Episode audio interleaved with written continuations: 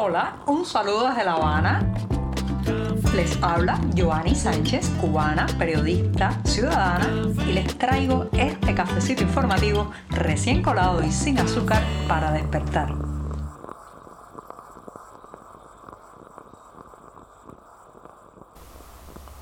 Mucho calor, algunas nubes y bastante humedad me acompañan en esta jornada de martes aquí en la capital cubana. Un día en que tengo muchos temas que comentarles, pero eso sí, primero tengo que empezar con el tradicional sorbito de café amargo que me despierta informativamente y me da muchas energías para hacer este programa del 6 de junio de 2023. Así que voy con este primer buchito del día.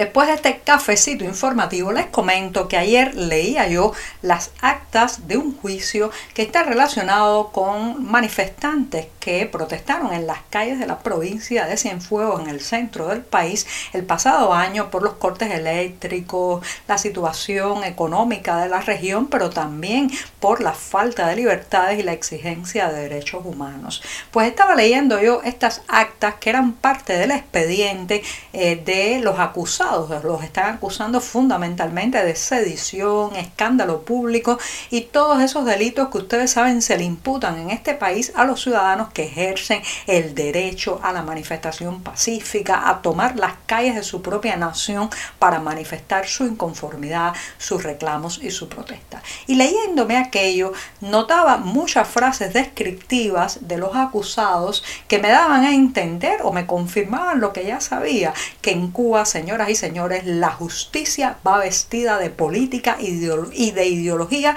de los pies a la cabeza. Sí, la representación tradicional de la justicia como una mujer con los ojos tapados significa que eh, no va a tener en cuenta ni el origen, ni la filiación, ni características que diferencian, digamos, a un ciudadano de otro en la edad, el origen, la profesión, incluso los recursos económicos a la hora de impartir justicia en los tribunales. Eso debe ser una máxima, pero en Cuba no. La, en Cuba la justicia va vestida de miliciana, tiene los ojos bien abiertos y mira con encono, enojo y molestia y agresividad, eso hay que decirlo así, a todo aquel que tenga ideas diferentes a la del régimen. Leyéndome esta investigación policial, esta acta destinada a los jueces y que y redactada también por parte de, digamos, de la fiscalía, veía yo que se describía a los acusados a partir de terminología política e ideológica. Sí, por ejemplo,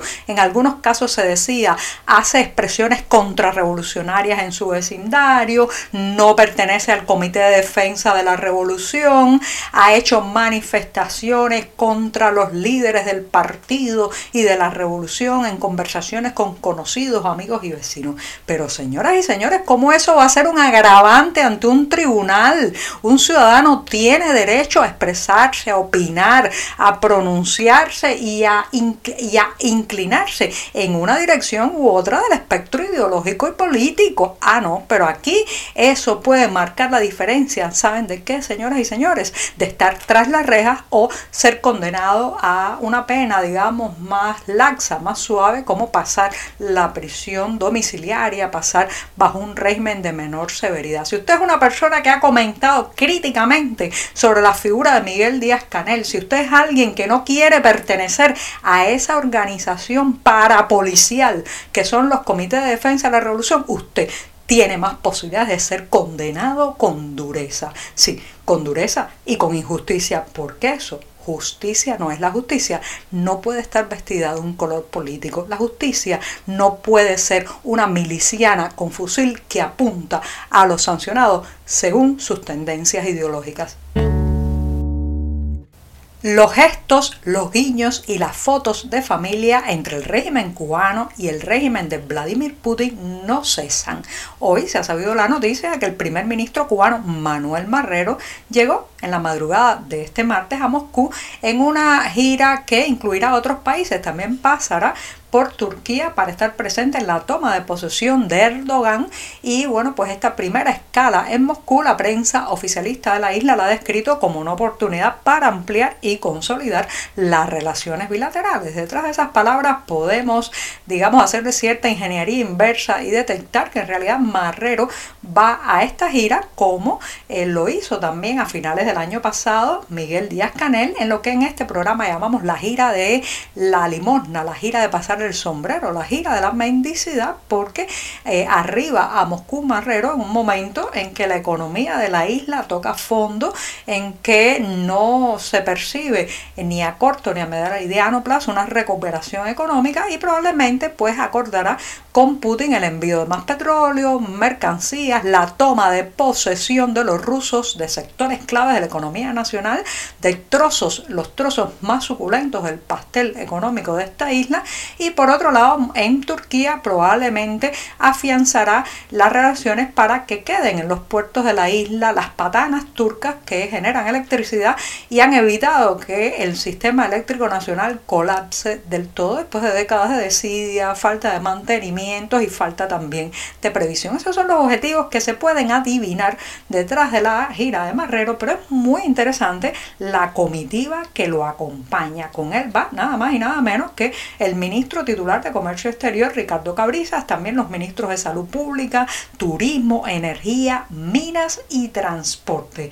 En, la, en el grupo eh, de ministros también destacan otros acompañantes, como es el caso del viceministro de Relaciones Exteriores y el ministro presidente del Banco Central de Cuba. Este último me he demorado en decirlo porque es muy importante. Ojo con esto porque puede estar relacionado con la falta de efectivo que hay en la isla, que incluso no hay dinero para mandar a imprimir dinero y probablemente intentan que Vladimir Putin les saque las castañas del fuego y les permita imprimir efectivo en Rusia a más bajo costo o quizás con unos créditos bien holgados. Así que ya saben, Manuel Marrero ha reiniciado la gira de la limosna, la gira de pasar el sombrero 2.0, esa misma que hizo en su primera etapa Miguel Díaz Canel. Hay algunos besos de la muerte que cuando se le dan al mercado, al entramado económico de un país, pues ocurre lo que ha ocurrido en esta isla, que languidece el comercio, languidece la iniciativa, languidece el emprendimiento. Pues uno de esos besos de la muerte se le acaba de dar esta semana al transporte privado de la capital cubana y parece que la medida se va a extender a otras ciudades del país porque las autoridades de transporte provincial han instaurado tarifas máximas, lo que se conoce en Cuba como precios topados para la transportación en estos vehículos particulares que muchos de ellos pues son eh, calificados o llamamos dos como almendrones por la población cubana debido a que se trata de viejos autos, la mayoría de ellos confeccionados o construidos en la primera mitad del siglo XX con esa forma redondeada típica de los Chevrolet, los Cadillacs de aquel momento. Entonces estos almendrones que hacen de taxis colectivos o taxis privados eh, en la ciudad y en otras zonas del país acaban de recibir el macetazo de que tendrán que cobrar unas tarifas máximas que se corresponden más o menos a la mitad de lo que están cobrando ahora. Ya sé, ya sé que es duro meterse la mano en el bolsillo y pagar 100 pesos cubanos por un tramo que muchas veces no supera ni los 5 kilómetros, pero de todas formas lo que considero es que la solución, esta es mi opinión muy particular, la solución no está en topar los precios, la solución está en otros lugares y es mucho más compleja porque se trata de la incapacidad productiva del país, de la incapacidad del modelo económico para proveer de recursos, mercancías que abaraten o al menos hagan más, eh, digamos, más al acceso de la mayoría de los cubanos los productos básicos. Todo ese entramado de sobreprecios, inflación, falta de productos, desabastecimiento, pues también influye